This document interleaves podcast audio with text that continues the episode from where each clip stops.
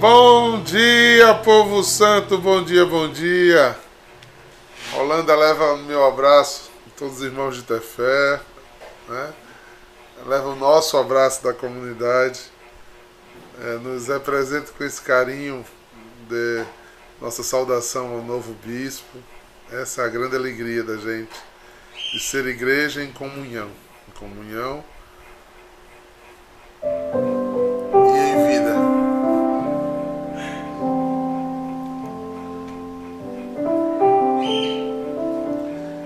sei se ela está hoje ou não havia ainda aqui. Quero saudar a afilhada. Ah, tá aqui, irmã Catarina. A afilhada que tem o onomástico. Uma das santas que eu mais admiro na história da igreja, que é Catarina de Sena. Hoje é o dia dela.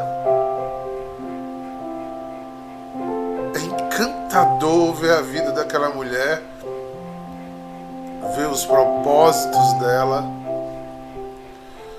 ver o quanto Deus usou aquela mulher para chegar a corações, para atingir obras imensas de caridade, para tocar a igreja, para orientar espiritualmente pessoas, a fazer a gente assistir é, dons espirituais de níveis assim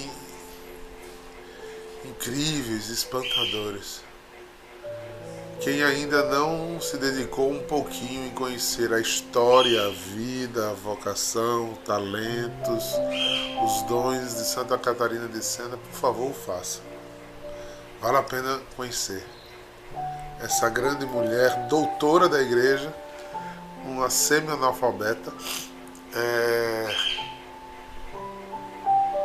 o caminho que ela percorreu espiritual para chegar ao objetivo de Deus na vida dela. Nos dá coragem de nos enfrentarmos cada dia. Né? A fidelidade de Santa Catarina de Sena é um espanto aos nossos corações. Quantas vezes na minha caminhada em que eu precisava retirar-me, orar, eu usei dos seus livros, né, dos seus escritos, para refletir. É. Então, se você ainda não se debruçou, até mesmo na internet tem coisas muito lindas. Tem um filme na, naquele site católico lá. Conta a história dela. Vale, vale a pena, gente. Vale a pena você conhecer pouco mais dessa incrível serva de Deus. Né? Eu nunca, nunca me canso de lembrar vocês que foi a única leiga tão dotada de dom de ciência, profecia e espiritualidade que escreve, não dita, né? As servas foram, as filhas espirituais foram as que escreveram ela entrava em êxtase e ditava recados de Deus para o Papa, que baseou muitas das decisões do Papa a partir do que ela escreveu. Brincadeira, gente? Não é não é, não é caixa baixa, não. O negócio é alto. Eu tô falando a vocês. Não é à toa, gente. Ela é doutora da igreja, uma analfabeta. É, é, os livros dela você tem que ler com atenção, porque eles são de uma profundidade assim incrível, incrível.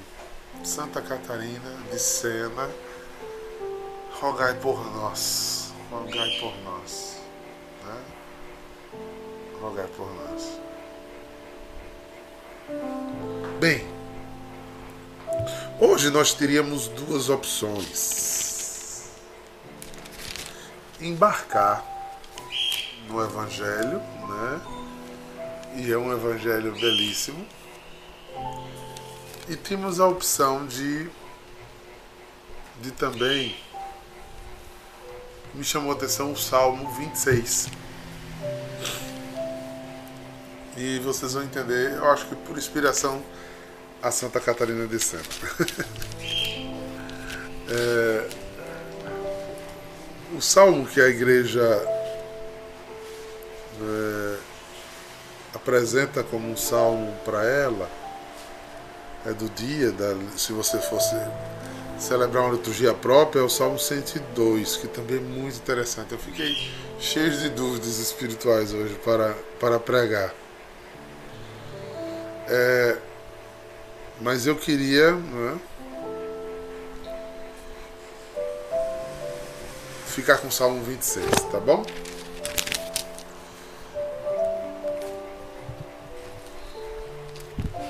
Porque eu queria fechar o pensamento dessa semana, né, tudo que pensamos e produzimos, nesse caminho espiritual de descobertas espirituais da Páscoa.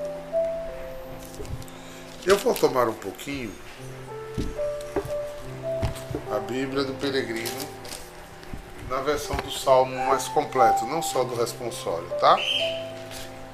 Não vou fazê-lo todo, mas vou trazer algumas, né, algumas partes especiais. Então, se você quiser tomar comigo, vamos abrir aqui. Você que tem a Bíblia do Peregrino, pode acompanhar. Quem não tem a Bíblia do Peregrino faz o confronto. Na Bíblia do Peregrino, ele é o Salmo 27, tá bom? E ele começa dizendo assim pra gente.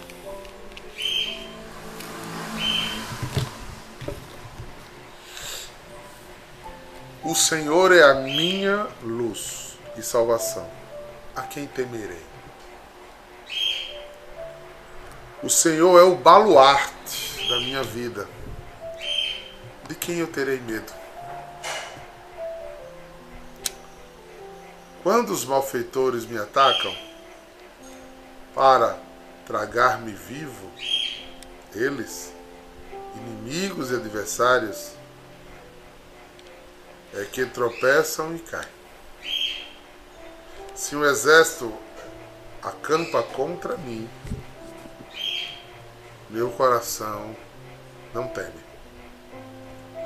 Se entregam, se entregam em batalha contra mim, ainda assim eu confio. Uma coisa eu peço ao Senhor.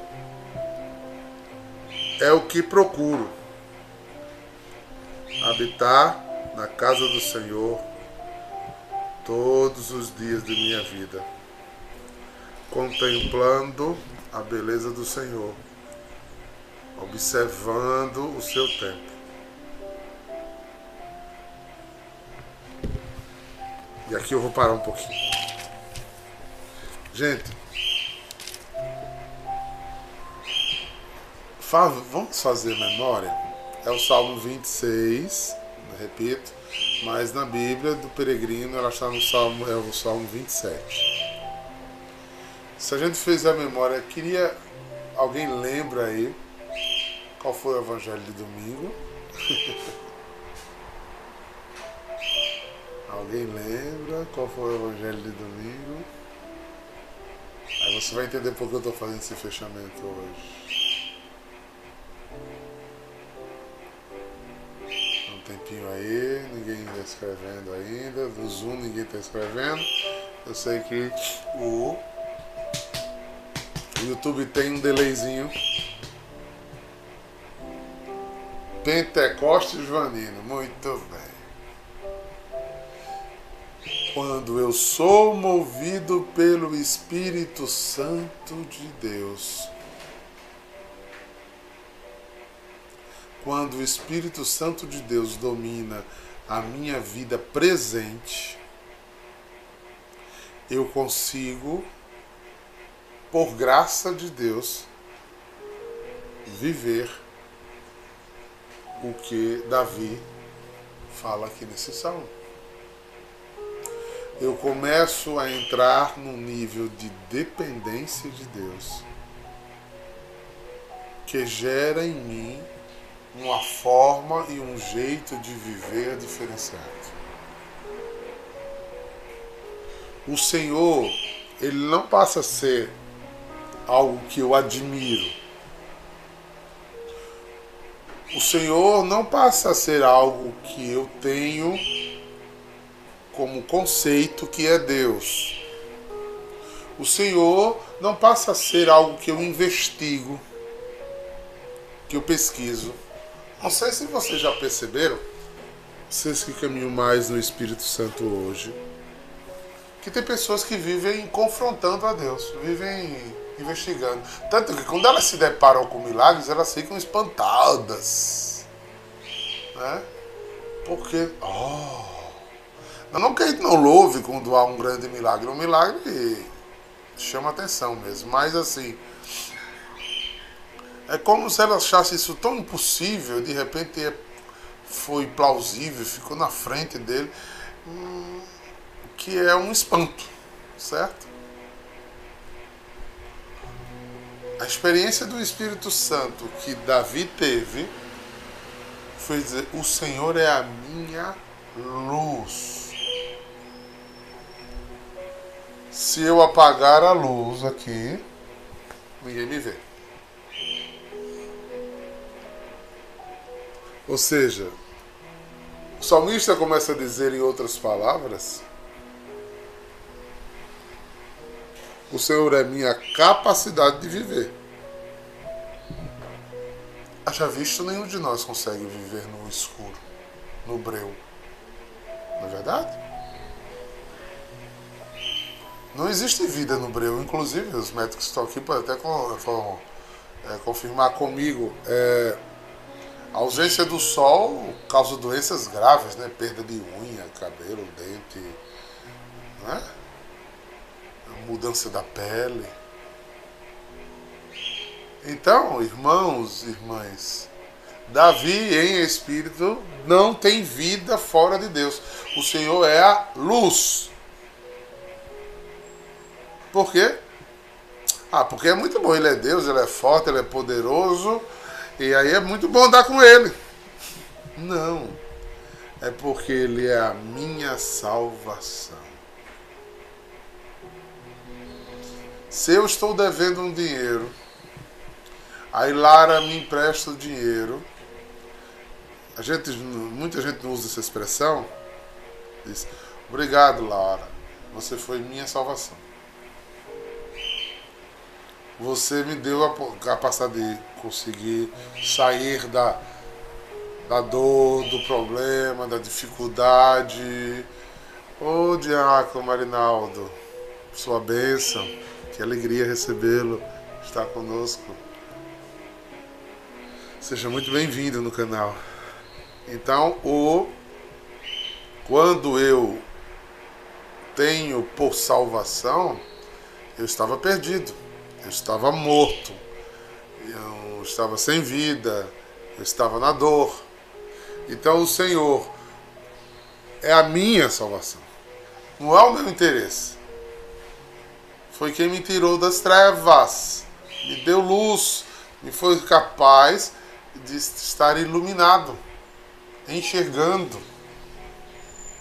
E essa constatação é no espírito. Irmãos, a Páscoa nos prepara para o ruar do Espírito, que fez o que para nós? Nos deu a igreja, um jeito de caminhar na luz e na salvação. É a igreja mãe que nos leva ao caminho, nos leva a quem? A Cristo, ao alvo, à meta, ao objetivo, porque a igreja me apresenta luz para viver.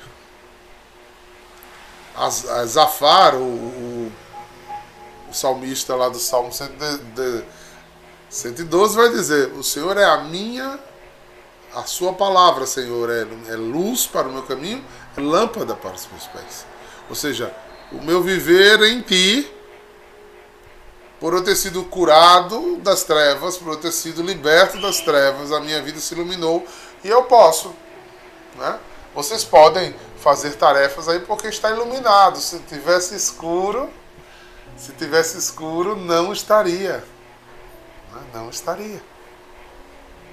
Então é importante que a gente perceba que nós precisamos ter essa convicção. Aí ele diz, ele acha pouco dizer que Jesus é a luz, que Jesus é a salvação, ele diz: O Senhor é o baluarte da minha vida. É até bom a gente refazer o conceito de baluarte aqui, não é, gente? Tem muita gente que confunde baluarte com padroeiro ou com devoção particular. Não é? Ah, eu tenho devoção por Santa Catarina de Sena, mas eu tenho devoção por São Bento, eu tenho devoção por São Francisco, eu admiro a vida deles.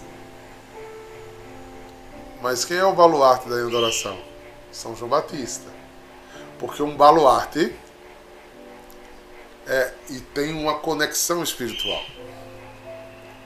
É, nós seguimos o jeito deste santo, é, nós temos por carisma o mesmo carisma o mesmo sentido da vocação e ministério daquele santo ao qual ele vai como uma bandeira na frente. Isso é um baluarte. Nós admiramos e gostamos de, de, de São Bento, sim. São Bento é o baluarte do Instituto em adoração, mas não da comunidade. Porque se o, se o baluarte da comunidade católica em adoração fosse São Bento, nós seríamos uma comunidade contemplativa,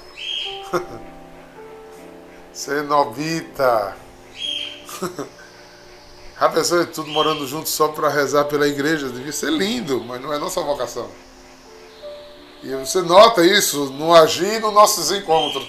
Povo bem silencioso, que vive meditando salmo, em adorações em silêncio. É, é a cara da gente isso.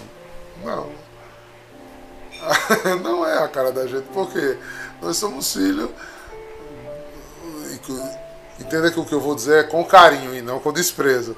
Do bocão do João Batista, que não cala a boca, que não para de falar pro povo, que não para de anunciar, que não tem medo de heróis, que não tem medo de sacerdote, que não tem medo de ninguém e fala o que Deus manda ele falar.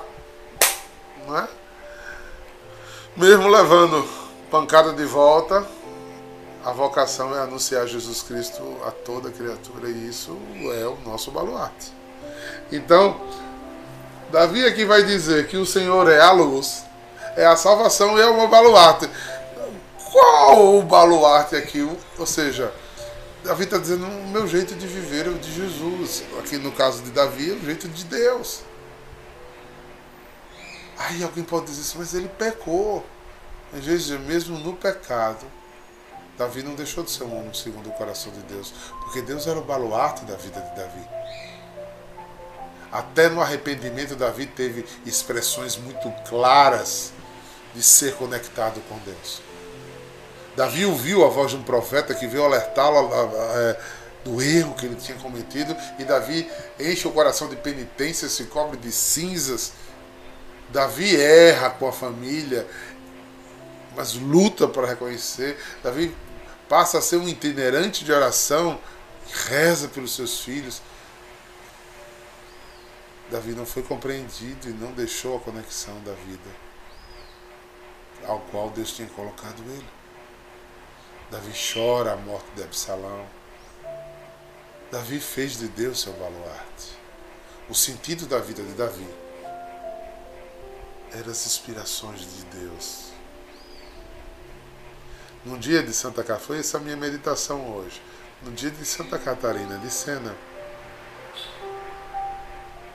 que fez isso.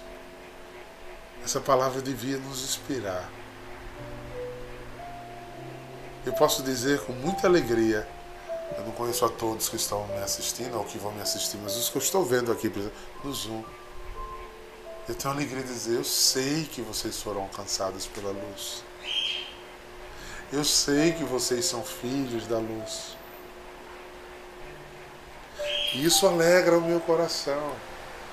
Mas não basta a gente ser filho da luz, gente. Não basta.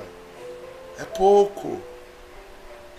A gente precisa andar na luz. Por exemplo, Michelle sempre está clara. Aqui, a imagem dela no Zoom sempre está clara. Hoje ela está escura aí. Tem uma luz a menos apagada. Então hoje eu não estou vendo o rosto de, de, de Michelle direitinho. Maria, Marina, Mariana, a mesma coisa agora. As meninas da terra estão contra a luz e a, o rosto delas está na sombra. Eu não estou vendo elas aqui. Então, essa metáfora é feita de, de fato. Ou seja, o salmista botou um, um exemplo prático para dizer a você: vocês são filhos da luz, agora andem nessa luz.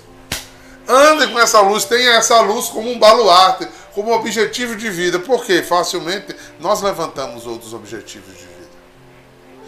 Facilmente a gente anda por outros objetivos de vida. Facilmente a gente pode colocar coisas que não são da luz nem da salvação nos nossos objetivos de vida. Vou continuar o exemplo do próprio, do próprio escritor desse salmo. Davi já tinha sido eleito. Davi já tinha sido ungido. Davi já tinha feito feitos espirituais em nome de Jesus com muita graça. Inclusive Golias já tinha caído. Mas numa manhã, no castelo que Deus, no palácio que Deus o deu para reinar seu povo, Davi entra num quarto escuro chamado pecado. E vai naquela maldita janela e deseja a mulher de uma outra pessoa, de um outro homem.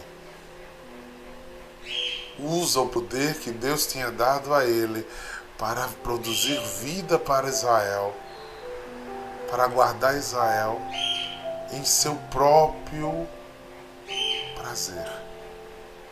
Usou sua autoridade de rei para chamar uma das suas súditas casadas, pois a viu tomando banho. E Davi, naquele instante, esquece que era da luz. Por aqueles instantes, Davi esquece de todo o presente que Deus tinha dado a ele. E chafurda na lama. Chafurda, a palavra é essa. Né? Chafurdar é quando o porco mete a cara na lama tentando buscar alguma coisa lá dentro. Gente, como é que alguém. E, olha, esse momento eu sou carnal e pecador. Eu tenho uma oração contínua que eu faço desde o tempo do convento. Senhor, não me apague a memória da minha salvação. Não apague. Não deixe que o tempo apague em mim o que o Senhor me deu. Gente, Davi sai do filho raquítico, desprezado, porque não era guerreiro, não era soldado, a ser o principal rei de Israel. Por escolha de Deus, Deus manda um profeta ir buscar Davi. Davi é derramado óleo. Davi era inteligente, diz que de rara beleza, diz que muito bonito. A Bíblia que diz isso. É, artista, compositor, músico, com talento para guerra, com talento administrativo. Davi tira Israel de uma pobreza e põe num estado de estabilidade. Davi constrói não é, no Monte Moriá o sonho de Israel, que era o início da casa de Deus, e deixa muito material para que Salomão terminasse e construísse o templo. Davi é um estrategista de mão cheia no exército. Olha quantos dons, olha quanta graça, olha quanta predileção. Davi consegue falar com Deus, escuta de Deus, você é um homem segundo o meu coração. Eu te dou minha destra para reger, porque você é um homem cheio de sabedoria. Que malditas trevas em segundos destrói toda uma obra de salvação feita.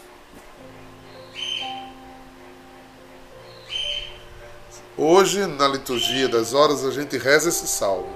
Não esse que eu estou falando, esse que eu vou mostrar agora. Que é composto por Davi. Esse salmo que Davi fala tão ricamente de confiança. precisa que a gente lembre que se pularmos umas páginas aqui e cairmos no Salmo 50,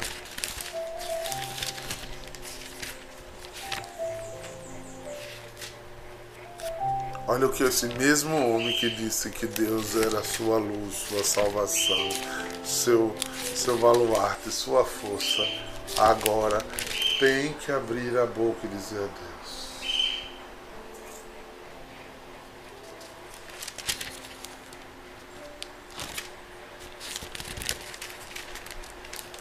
Misericórdia, meu Deus, por tua bondade.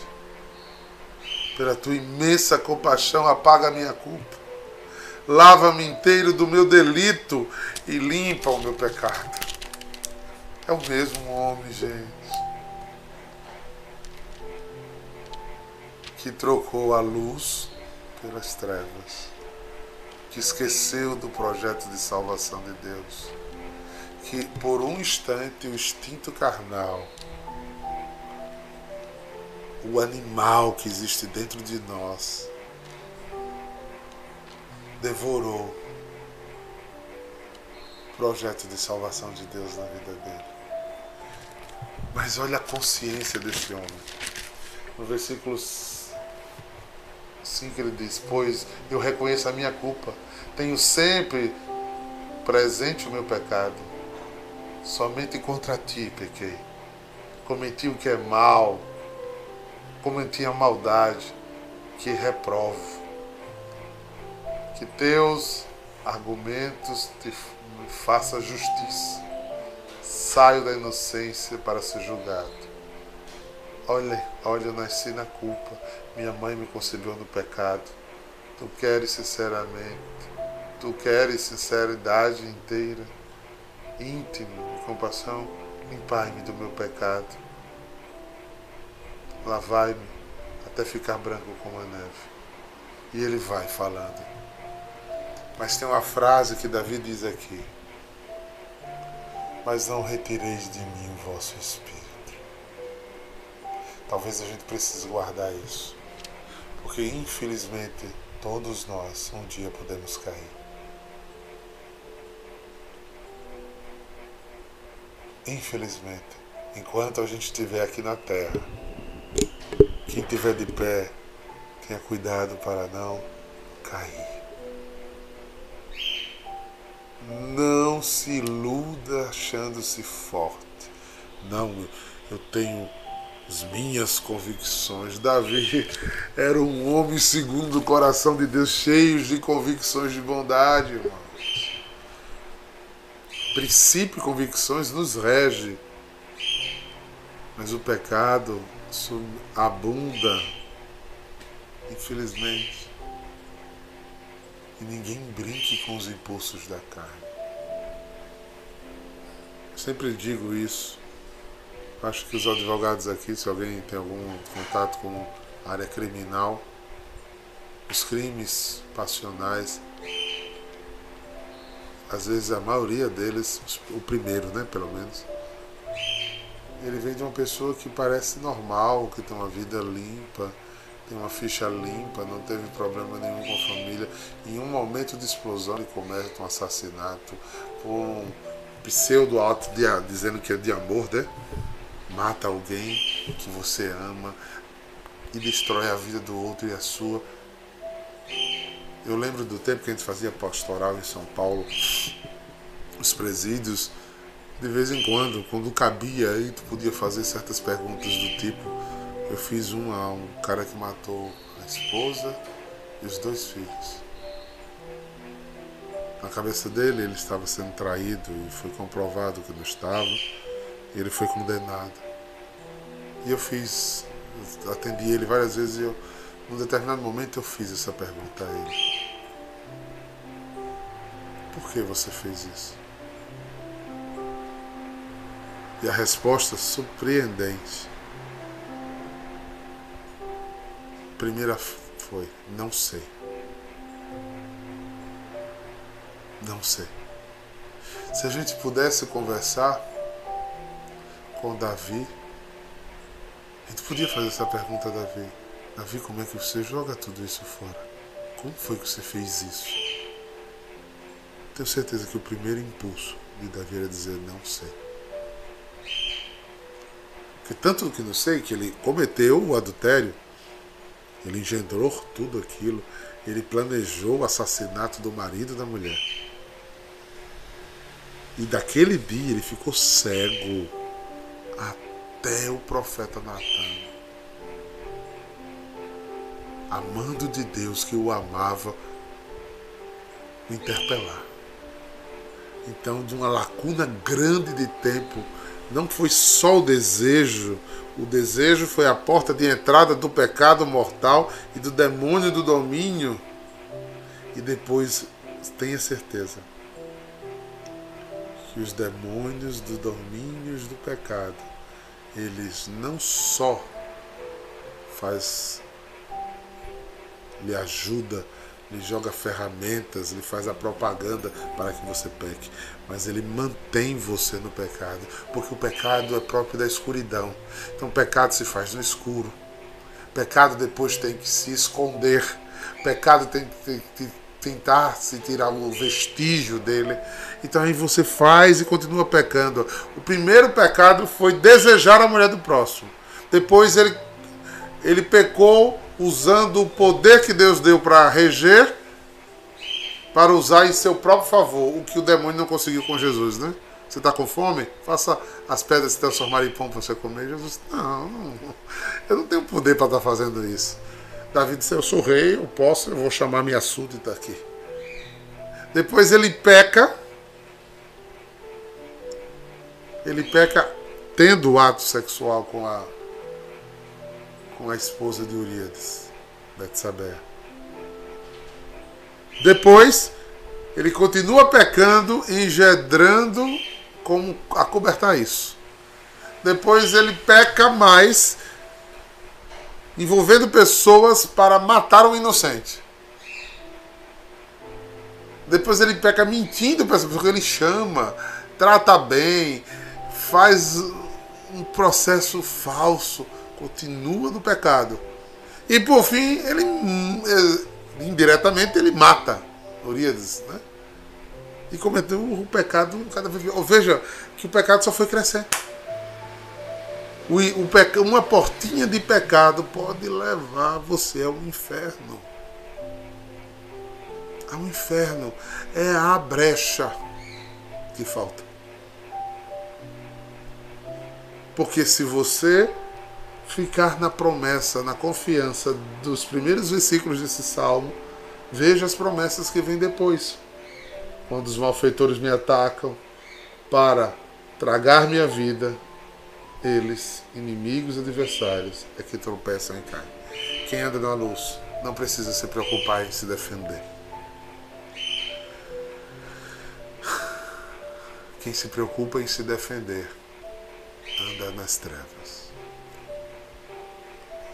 Veja quantos balangandãs, desculpe a expressão, quantos patuás, quantos fechamentos, quantos olhos gregos, quanta figa, quanto Buda na porta, quanto sal grosso, quanto alho, quanto Bíblia aberta no Salmo 90 para proteger de um mal que você tem conexão?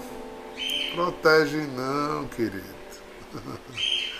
Protege não. Não adianta estar tá botando em casa, não é? O que o demônio entra pela sua alma. Quem que tem que estar protegido é a sua alma. Você tem que andar na luz, ter consciência da sua salvação, ter os princípios de Jesus como seus princípios, deixar ele ser seu baluarte. Que a, o baluarte da sua vida seja os princípios de Jesus. Eu trouxe essas duas imagens para que a gente pudesse olhar esse salmo e dizer: Senhor, a minha vida é tua, és meu mestre, és o meu amparo, és o meu sustento, minha rocha firme. Que eu não vacile, que eu não tema, que eu não caia na escuridão, nem do pecado, nem da morte.